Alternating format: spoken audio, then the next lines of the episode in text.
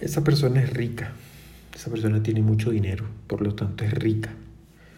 La persona rica es, que sabe, es la que sabe vivir, ese campesino que se levanta y disfruta la naturaleza, ese niño que con todo lo que tenga puede jugar, ese adulto con la sonrisa de sus familiares, seres queridos, disfruta y goza la vida, eso es rico también. Riqueza material, sí, abundancia material, mm, creo, siento que suena mejor. Y personas que tienen poder adquisitivo, suena mejor. Personas que tienen mucho dinero, eh, está bien.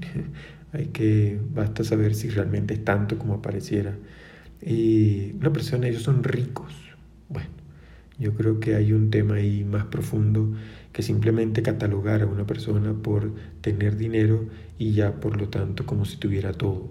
Tienen una parte importante en esta humanidad y en este plano humano material, sin embargo, no quiere decir que lo tenga todo. Y hay una frase que suelo repetir que es, los niños ricos del mundo, todos los niños son ricos. Y la gente piensa que son los que tienen dinero. Y resulta que los niños ricos son todos. Porque un niño que sueña, que goza, que vive, que disfruta, que recibe, es rico. Y también es rico decirlo. Entonces, que no que no, que no caigamos en esa tentación de decir solamente es rico porque tiene dinero. Bueno, no tentación, yo creo que más bien es no utilizar bien la frase. Sin embargo, te deseo que tengas mucha abundancia y que seas una persona realmente rica.